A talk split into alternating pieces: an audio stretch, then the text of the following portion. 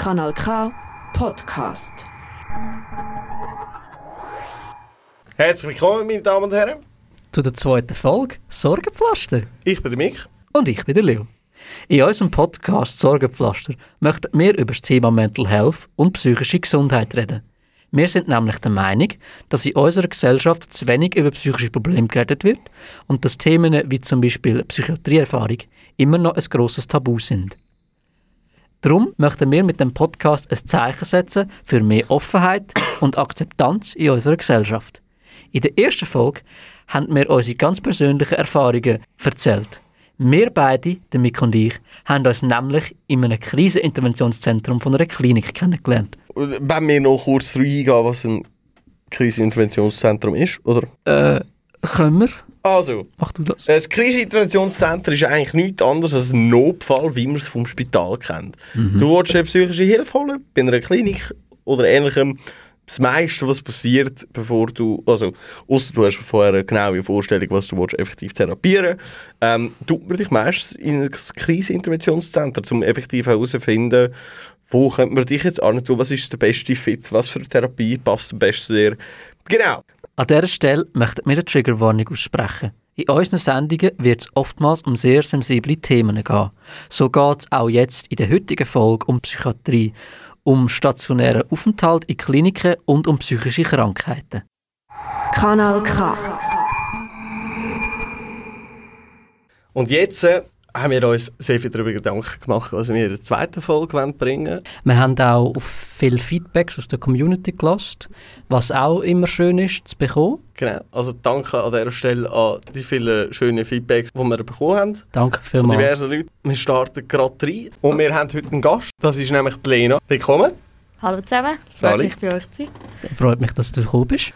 Unser Thema heute wird sein, Leo. Unser Thema heute ist Arbeiten auf der Psychiatrie. Nämlich, die Lena schafft im psychiatrischen Bereich auf der Pflege.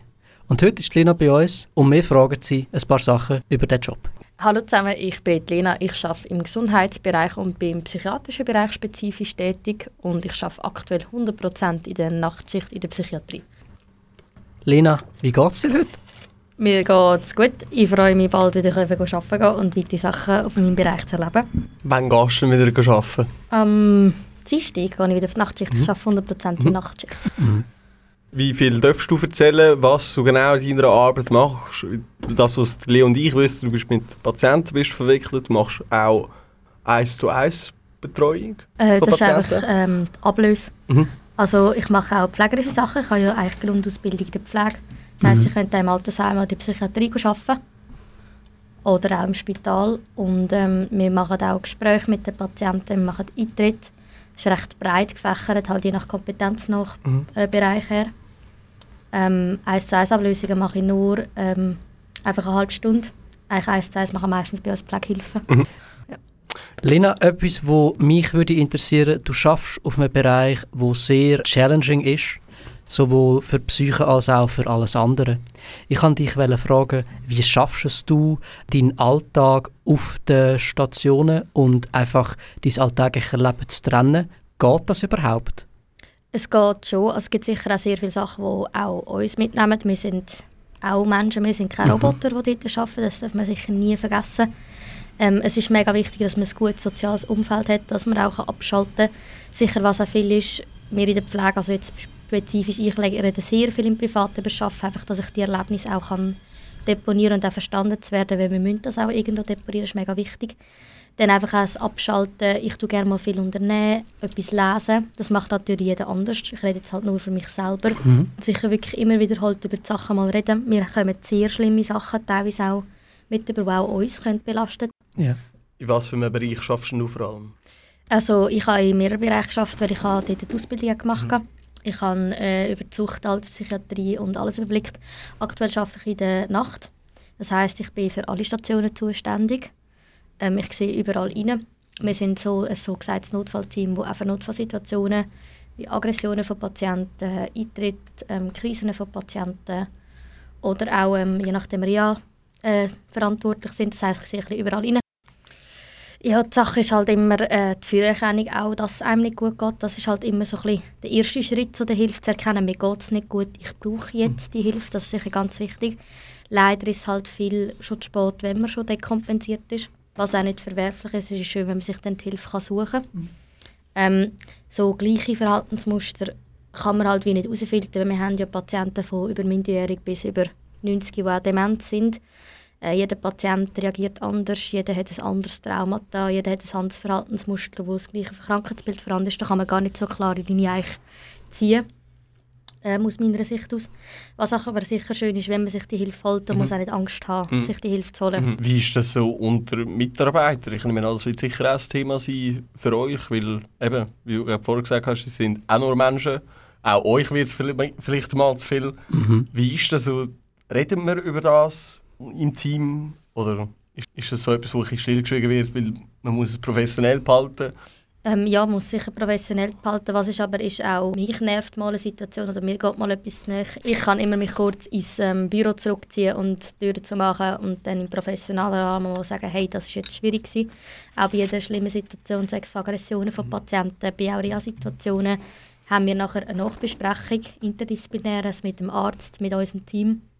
Was ist gut gelaufen, was können wir nächstes Mal besser machen, was hat euch belastet. Das wird eigentlich immer gemacht. Wenn es eine sehr schwierige Situation ist, haben wir auch ein Care-Team oder eine Seelsorge, die wir dürfen anfordern Und da haben wir auch die Hilfe, die wir bekommen. Mhm. Wir würden, uns würde auch psychiatrische oder psychologische Hilfe zur Verfügung gestellt werden. Weil es ist nicht ohne, was wir sehen. Definitiv. Schön zu hören, dass untereinander oder im Team nicht, nicht das totschwiegen wird, sondern dass man wirklich aufeinander schaut. Und auch, dass man äh, theoretisch Zugriff hätte auf einen Seelsorger oder ein Care-Team, wo man sich immer noch daran wenden kann, falls es halt wirklich mal eine extraordinäre Situation wird. Ja, das ist sehr wertvoll, wirklich. Schätze ich sehr. Ja, das kann ich mir vorstellen. Dann, was mir noch in den Sinn gekommen ist, ich glaube, wir haben die Frage vorher schon ein bisschen angeschaut, aber ich würde sie sonst gleich nochmal schnell st- stellen. Mhm. Wie wirkt sich der Job, den du ausübst, auf deine psychische Gesundheit aus? Wir haben ja schon besprochen, dass es das Amix schon mitnimmt, aber würdest du sagen, im Großen und Ganzen kannst du damit umgehen? Ich kann sehr damit umgehen. Äh, was sicher auch ist, ähm, wenn ich im eigenen privaten Leben mal ähm, schwierige Situationen habe, dann ist mir eigentlich erst bewusst, was für einen Job ich überhaupt ausübe. Aha. Weil dann merke ich, kann es dann teilweise doch zu viel werden. Ich sage mal, ich bin schon von Anfang an sehr eine resiliente Person, gewesen, auch in der Feinfühlung. Mhm. Aber eben, wirklich mega wichtig ist die Familie, wo du kannst darüber reden und halt deine guten Kollegen. Ja. Ja, aber das, also, ich finde das mega schön. Gibt es denn irgendwelche Skills, irgendwelche Sachen, wo du, das hast du glaube vorher, haben wir, mal, haben wir es vom Lesen mal gehabt. Ja, wie, wie ist das, wenn du in eine Krisensituation kommst, sei es jetzt vom Arbeiten oder eben privat? Hast du da deine eigenen, eigenen Skills aufarbeitet in den letzten paar Jahren durch die Erfahrung, die du gemacht hast jetzt in deinem Beruf? Oder ist das immer so, ist das so ein Work in Progress? Weil das ist amigs immer so ein Ding, ich kenne das auch von mir selber, weil amigs hilft das und amigs hilft das und das ist amigs ein bisschen... Und manchmal funktioniert es eben nicht. Genau, manchmal funktioniert es dann eben nicht. Äh, Also ich muss sagen, es ist always a work in progress, sage ich jetzt mal, weil man wird auch älter und teilweise helfen Parkstrategien mehr, teilweise andere besser. Mhm. Man wird auch wieder auf neue Stufen. Was ich ganz cool finde, einfach mal für mich kochen, gehen laufen, gehen, ähm, mit den Kolleginnen einen Ausflug machen, einfach ein bisschen ablenken, halt was Freude macht mit den Menschen, die dich umgeben, die dir gut tun, sicher. Und das, was zu finden, wer dir gut tut, ist natürlich auch wieder ein Schritt und auch hat ein bisschen Selbstreflexion nötig. Aber ähm, ja, würde ich mal so sagen. Da muss ich natürlich sagen, das ist nur, ich spreche da komplett für mich. Mhm. Also ich will damit nicht sagen, dass dann jemand das ausprobiert und das dann auch wird funktionieren. Ja, also absolut, das ist eigentlich ein super Stichwort, weil um das geht es ja auch in dieser Sendung. Wir sind alle keine Profis, wir reden alle nur von unseren eigenen Erfahrungen. Ähm, sei es jetzt vom Leo oder sei es jetzt von mir. Wir reden da wirklich einfach nur von, von unserem Blickwinkel und darum ist es mega cool, können wir mit dir anhocken. Jetzt hören, hören wir noch, sehen wir noch einen anderen Blickwinkel. Ja, genau. Wir möchten unsere Community fragen, was sind eure Erfahrungen mit dem Thema Skills? Ihr könnt uns das auf unserem Instagram-Kanal sorgepflaster.podcast schreiben. Kanal K. Ich kann mir gut vorstellen, dass du mit sehr vielen Patienten zusammenarbeiten tust und dass du auch mit ganz vielen verschiedenen Diagnosen dazu hast, nehme ich jetzt auch an. Als man kann nicht mit jedem Patienten gleich umgehen. Mhm. Nein, ja nicht. Ja Ja. nicht. Obviously, Kommunikation ist einfach das A und das O in der Ja. Psychiatrie. Ja. Obviously. Ja. Also du musst wirklich, du kannst so viel, auch nur schon mit deiner Körperhaltung kann ein Patient falsch aufnehmen. Mhm. Das ist so Ja. ein wichtiger Inhalt, dass du richtig kommunizierst, eine gute Körperhaltung hast und auch authentisch bist. Also es gibt auch Patienten mit, der, mit dem gleichen Krankheitsbild, wo ich anders umgehe, weil du hast je nach Patient einen anderen Beziehungsaufbau, den kennst du ihn schon länger. Ja. Also zum Beispiel auch äh, bei Sachen, wie soll ich sagen, Releasen von einem selber, also persönliche Daten. Zum Beispiel, wenn mich eine 90-Jährige fragt, hey, wie alt bist denn du? Dann würde ich sagen, hey, ja, ich bin 22. Und dann reden, wir, dann reden sie meistens darüber, wie, was sie in jungen Jahren gemacht haben. Das ist ein Beziehungsaufbau. Klar. Wenn mich ein junger Patient, ähm, jetzt äh, kurze Triggerwarnung, ein Suchtpatient, die haben meistens nicht alle, wir gehen nicht auf alle, ein bestimmtes Verhaltensmuster, das kann provokativ und manipulativ überkommen gehört zum Krankheitsbild dazu. Sagen sie nicht alle so. Mich dann nach dem Alter fragt und das inner provokant wirkt, dann würde ich dem Patienten sagen, es geht sie aktuell gerade nichts an, das hat gerade nichts damit zu tun. Würdest du es dann auch genau in dem Ton sagen, wie du es jetzt gesagt hast? Oder ich ich nehme das kommt dann auch auf die Person drauf an, wie du das dieser Person würdest sagen? Kommt auf die Situation drauf an, man muss auch teilweise mal bestimmt reden, das Ja. meinen wir auch nicht, also ich persönlich nicht böse, aber Ja, ja, es gibt auch Grenzen, weil, wie gesagt, wir sind auch nur Menschen. genau.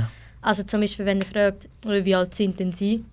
Sind sie echt genug alt, um in der Pflege zu arbeiten? Habe ich nämlich auch schon gehört. Aha. Ui. Dann würde ich sagen, ja, ähm, aktuell hat das nicht zum Grund, es geht jetzt um eine andere Sache, es geht um ihre Therapie. Ja, kann man dann vorstellen, es ist je nachdem auch noch schwierig, weil du bist mit einem Patient, bist, bist in der Betreuung und je nachdem, wie er halt getroffen ist an dem Tag, findet er vielleicht, hey, ich drehe einfach einmal den Spieß um und finde jetzt auch, ich frage sich auch ein paar Sachen. Mhm. Ja, und was Ja. man sicher auch muss sagen, sexuelle Übergriffe wie auch ähm, verbale Übergriffe oder auch Gewalt an der Pflege ist eigentlich an der Tagesordnung auch nicht Mhm. in der, nur in der Psychiatrie. Also es ist Ja. nicht einfach und es wird auch nicht viel darüber geredet. Meistens wird nur in der Psychiatrie darüber geredet, Mhm. aber im Altersheim ist das viel so. Bei Dementen. Also wenn du sagst, es wird nicht viel darüber geredet im Allgemeinen oder ist es effektiv so ein Team, sagt man also nicht gerne, hey, der Ähm. Patient ist übergriffig geworden zu mir.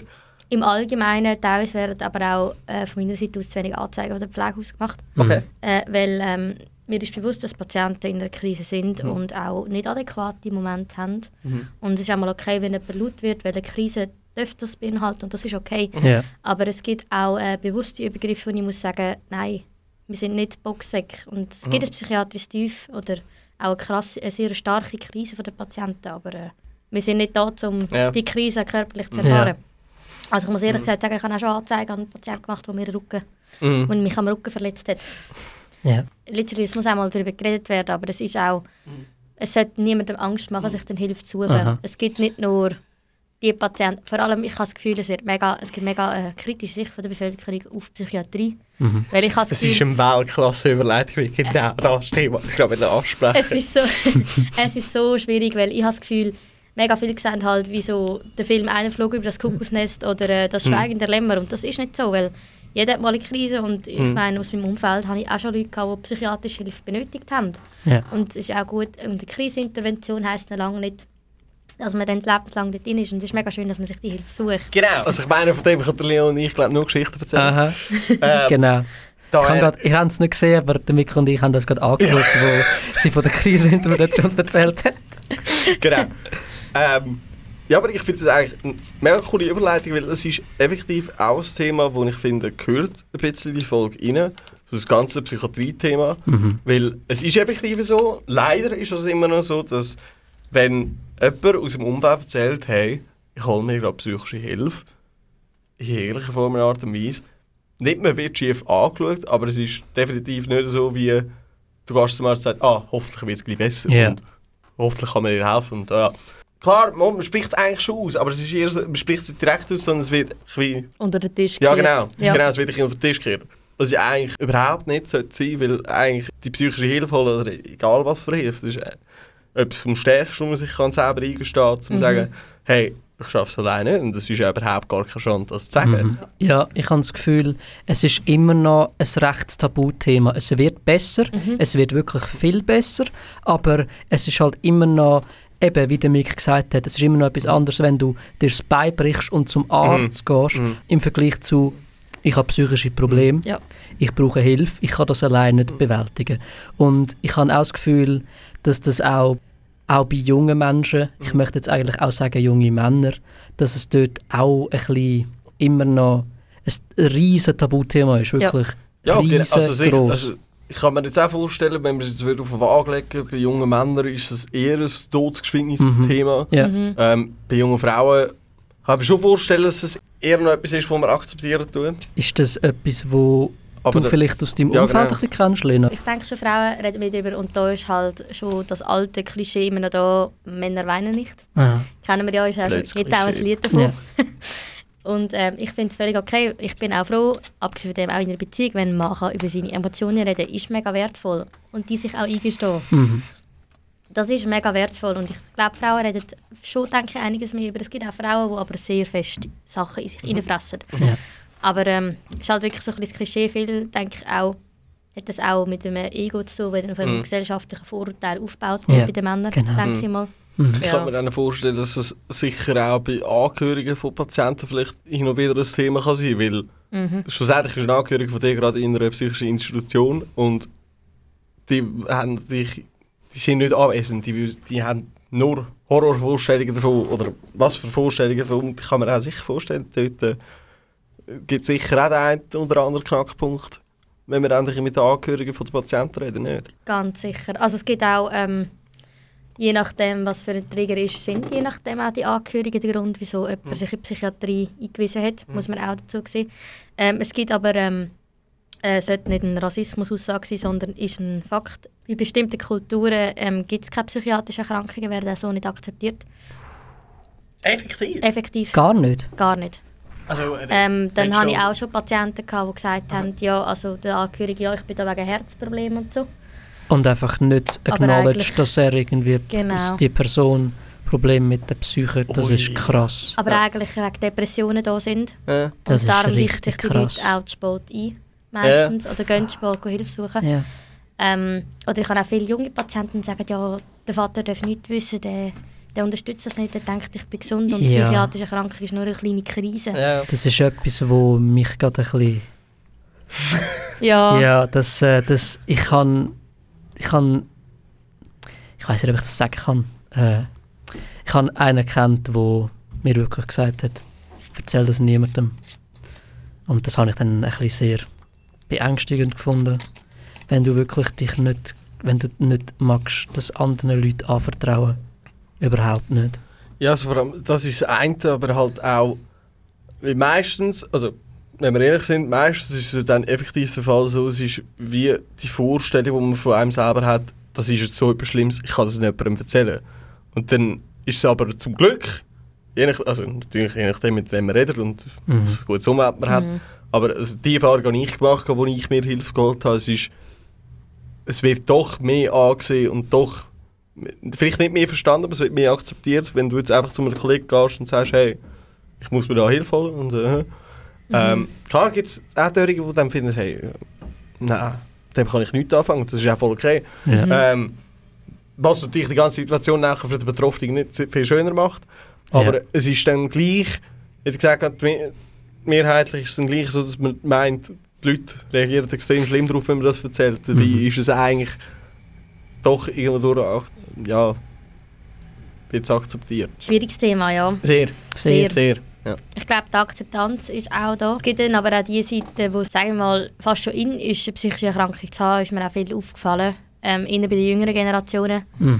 Sprich da mal das Thema Social Media. Wenn ihr Hilfe braucht und denkt, es geht euch nicht gut, sucht euch professionelle Hilfe. Tönt euch nicht mit TikToks diagnostizieren oder denken, hey, ja voll, ich habe die Symptome. ja. Das ist mega schwierig. Gut, und das- denke Ich auch, glaube, das ist eh, das, das, Problem wäre mir, also gut, ich glaube, wir drei eher Nein. weniger, aber unsere jüngere Generation Ja. wird Die Jüngeren. immer mehr mit dem Problem zu kämpfen haben, weil es ist halt so, dass das Telefon, das wir haben, ist so zugänglich für uns und so barrierefrei für uns, so wie auch für ganz viele andere und halt, wie du sagst, Social Media macht es dann nicht besser, weil, Nein. ja, Und vor allem ähm, auf TikTok tut niemand überprüfen, ob du jetzt ein richtiger Psychologe bist oder ob du einfach ein paar Sachen auf Google gelesen hast. Ja. Und Ja. das finde ich wirklich sehr beängstigend, dass dort Leute drauf sind, die eventuell keine Qualifikation haben oder das Know-how von Mhm. diesen psychischen Krankheiten und dann das theoretisch Millionen von jungen ähm, impressionable Leute sehen und die sich dann denken, ah, ich habe jetzt das und das, weil mir das die Person auf TikTok gesagt hat. Deshalb, wie du gesagt hast, Lena, es ist sehr wichtig, dass man, wenn man denkt, dass man etwas hat, dass man sich professionelle Hilfe holt. Mega, mega wichtig, unbedingt. Was sicher ist, dass das Thema nicht totgeschwiegen wird, ist wichtig. Wenn jemand die Krankheit hat und sagt, hey, ich kann das und das ist okay und ich habe mir so und so Hilfe gesucht und das hat mir geholfen, einfach so, dass es nicht totgeschwiegen wird, finde ich mega einen wichtigen Inhalt. Aber wirklich sucht euch professionelle Hilfe und könnt euch nicht über Social Media informieren. Wir sind hier mit der Lena. Die Lena arbeitet in einer psychiatrischen Klinik. Und wir freuen uns mega fest, mit ihr da zu hocken. Jetzt, äh, Lena, die Plattform, die wir dir geben, ist auch da, für dass du kannst gewisse Sachen besprechen die du findest, das ist wichtig für dich. Daher viel frei. Es gibt ganz, ganz viele Themen, sicher im psychiatrischen Bereich. Aber was ich sicher euch auf den Weg geben ist, wir, die in der Psychiatrie arbeiten, wir sind Menschen.